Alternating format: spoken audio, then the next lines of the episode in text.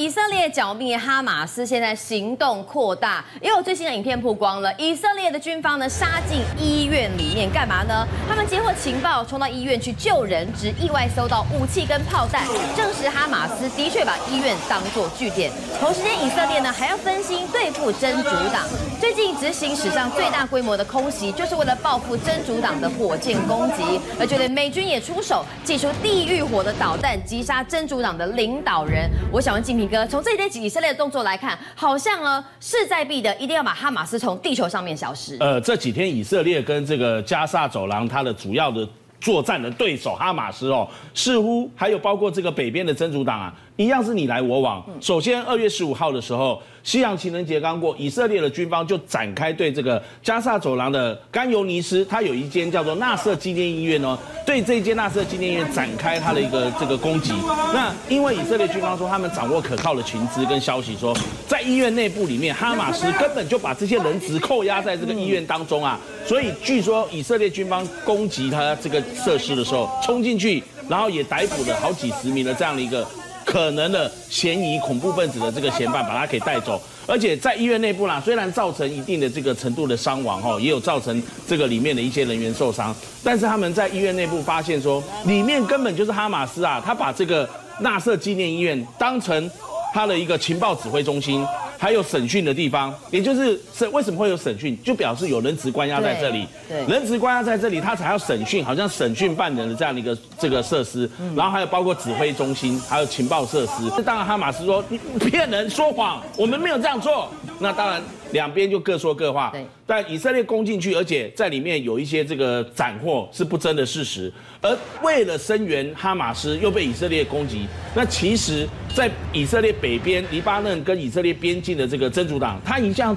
最近这段时间，从去年十月七号以色列遭受突袭以来，他就蠢蠢欲动，几乎每一天都跟以色列有一些交火或冲突。比如说，他在二月十四号的时候，以色列他的这个北部的城镇。这个萨法德的基地，他先遭到这个真主党旅，他们用这个致命的火箭去攻击，然后呢，当时造成以色列的一个这个人员伤，这个一个士兵死亡，然后八个人受伤。对，结果二月十五号隔天。就是在情人节隔天，以色列就对黎巴嫩的这个他的纳巴蒂叶啊做一个空袭回击，等于是你攻我，你造成我一个士兵死亡，那我就回击你。所以两边你打我，我也打你，击毙了真主党精锐的他的一个这个拉德万部队的一名高阶指挥官。那之前我们也讲过，他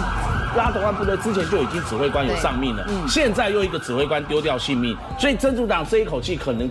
根本容不下去啊，吞不下去。接着二月十六号。真主党就对这个基耶斯摩纳又发射好几十枚的这个火箭，对这个纳巴蒂耶啊，还有刚刚我讲的萨瓦纳这些以色列攻击他们的这些杀戮事件啊，进行来回击。你真主党的背后根本就是有伊朗，你在后面撑腰，然后提供你这些大规模的这个武器啊，源源不绝的火力，所以导致你跟以色列的这跟这个冲突啊，会不会扩大升温？虽然以色列的这个陆军的参谋长啊。他的这个哈列维他说，正在集中精力做好战争的准备。以色列是不想两边南北面同时开战，北面就是黎巴嫩跟以色列边境的真主党，南面那都是加沙走廊的哈马斯，还没有完全清剿完毕。但他们也强调。接下来行动一定是一次强而有力的攻击。说你打我，我绝对不会束手待毙啊！然后作者被你打，我一定要回击你。那其实，在上个礼拜，我们在过年的时候，美军就在伊拉克的这个巴格达消灭了黎巴嫩真主党旅的另外一个领导人，叫阿萨迪。对。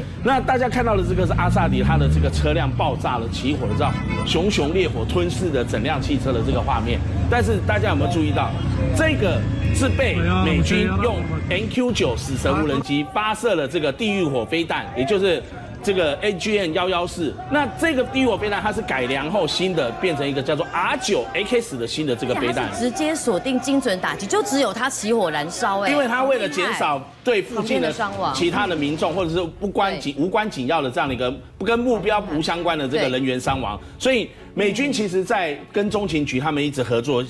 使用了这个飞弹好几次了，大概数得出来了，大概不超过十次。这个飞弹大概在二零一七年开始部署，尤其在中东地区，其实就是为了斩斩首、精准猎杀。二零一九年，也就五年前才被美国媒体开始曝光。对，那这一组这一款的这个精准的飞弹，我刚刚讲说 R 九 X，它是从 AGN 幺幺四的这个地狱火 AGN 幺幺四地狱火飞弹，我们台湾也有。那在我们的这个阿帕奇的这个攻击直升机上面，它是一种可以从陆地上、海上还有空中发射来攻击海上、陆上目标。而这款 R9X 又称为忍者飞弹，它没有使用一般我们看到那个飞弹。攻击到目标的时候，它会爆炸，爆炸之后会有一些破片爆，那个爆破的那个破片杀伤力很大，会让很多的这个无辜的人、旁边的人都可能会受伤。对，但是它没有，它反而像冷兵器时代的，你看到这个飞弹的画面，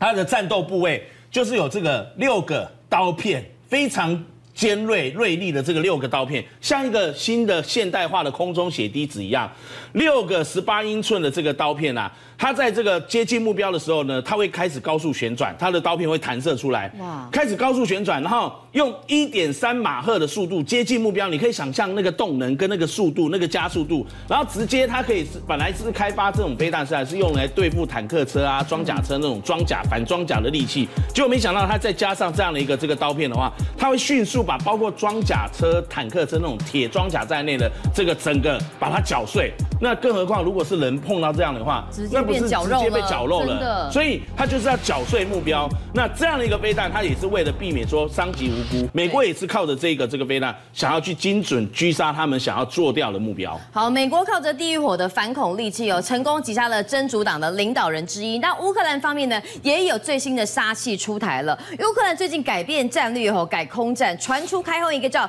GLSDB 的精准炸弹，哎，这个炸弹呢，在过去的战争史上没有出现过。呃，在俄乌战场战场上，最近最近这段时间是开始，嗯。首次使用。那俄乌战争到了昨天二月十五号，我们看到已经打了七百二十二天，而俄罗斯的这个部队伤亡将近来到四十万人的这样的一个阵亡大关哈。那死伤那么多人，可是俄罗斯并没有松手，尤其是在乌东的战场，靠近这个顿内斯克那边地方，有一个叫阿夫迪夫卡，现在告急了。俄罗斯虽然阵亡将近四十万大军，可是他现在还有五万的这个部队包围了这个阿夫迪夫卡。那现在呢，持续尝试要去切断乌克兰军队的这个补给主要的补给线，而乌克兰呢，他也意识到说阿夫迪夫卡可能要丢掉，他必须救他在里面被围围困的部队，所以派出他们的精锐的王牌部队。那为什么俄罗斯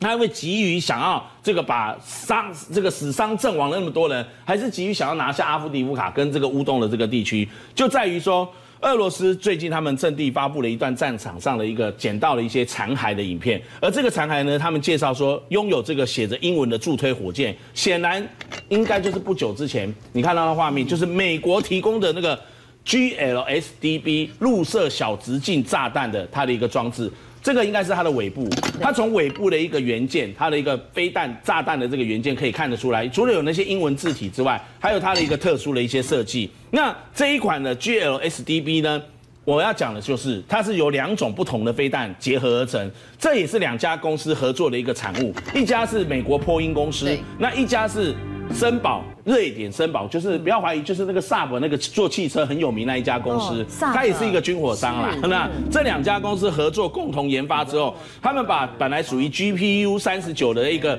这个精准炸弹哈，然后跟 N 二十六的火箭弹结合在一起，开发成这样的一个 G 这个 GLSDB 的小直径炸弹。这个小直径，你不要看它的这个，虽然它的尺寸不大，但是它的这个攻击的精准度就跟它之前的 GPU 三十九一样，而且它的爆炸威力也是非常的强大，而且。它因为有滑翔翼的这个设计，它后面有尾翼，有可变式的这个可掠式的这个变异的这个尾翼，它可以让它有滑翔的这个增加延伸它的射程。所以你看到，如果它从这个乌克兰军方他的手上发射的话，乌克兰军队可以用 M 二七零，也可以用这个 MLRS，就是我们讲的海马斯多管武器发这个火箭发射系统，把它这个发射出去，它的射程至少可以延伸到一百六十公里以上。那刚刚讲说，目前为止。在俄乌战事发生之前，起码在今年以前啊，都还没有看过任何国家有在战场上使用过这个 GLSDB 小入射小直径炸弹。那现在是第一次使用。那当然啦，全世界各国都在看，不不能说吃瓜看戏，他们是要看说，哎，这一款的这个炸弹它的威力到底怎么样？如果经过实战验证的话，这次俄乌战场是他们重挫俄军的话，那以后他的订单。波音跟这个生萨博公司合作的研发的这个武器，就会如雪片般飞来。那其中其实包括我们台湾据说也是潜在的买家。嗯、我们也是希望，我们军方也一直是希望买这样的一个炸弹，好，能够希望美国提供给我们军售给台湾。所以这么多国家都在看，然后又是首次的这个实战，那俄罗斯当然也会希望说，在它全部到位以以前，因为这是最近这一两年他们才开始完成研发之后量产，首批量生产通过，然后援助乌克兰。那如果全部到位的时候，乌克兰是不是如虎添翼？对，那有更多的东西能够对抗俄罗斯。俄罗斯那当然是想要想尽办法说，我在你你拿到这些之前，我先赶快把你乌东全部抵定，把战场的局势大致搞定。所以呢，现在法新社有报道，乌克兰军方在二月十五号也发出警告说，有好几架的这个俄罗斯的长城战略轰炸机图九五啊，已经从这个莫曼斯克，莫曼斯克是在俄罗斯位于挪威跟芬兰的它的一个这个边境，有一个奥莱尼亚空军基地开始起飞，要对这个乌克兰构成导弹的这个威胁。所以你看到。北约的秘书长史托登伯格啊，他有讲说，今日乌克兰，明日的台湾啊。如果俄罗斯普丁赢的话，那会给中国壮壮胆啊。当然要持续援助美国，所以美国在过年期间也传出来，通过了九百多亿美金，其中有六百亿美金要给乌克兰，一百四十亿要给这个以色列，四十八点三亿要给包括台湾在内的印太地区的一些盟邦。所以你就看到，政界、商界、演艺界跨界揭秘。重案、悬案、攻击案、拍案惊奇，新闻内幕、独特观点，厘清事实，破解谜团。我是陈明君，我是李佳明，敬请锁定《五七新闻网》，真相不漏网。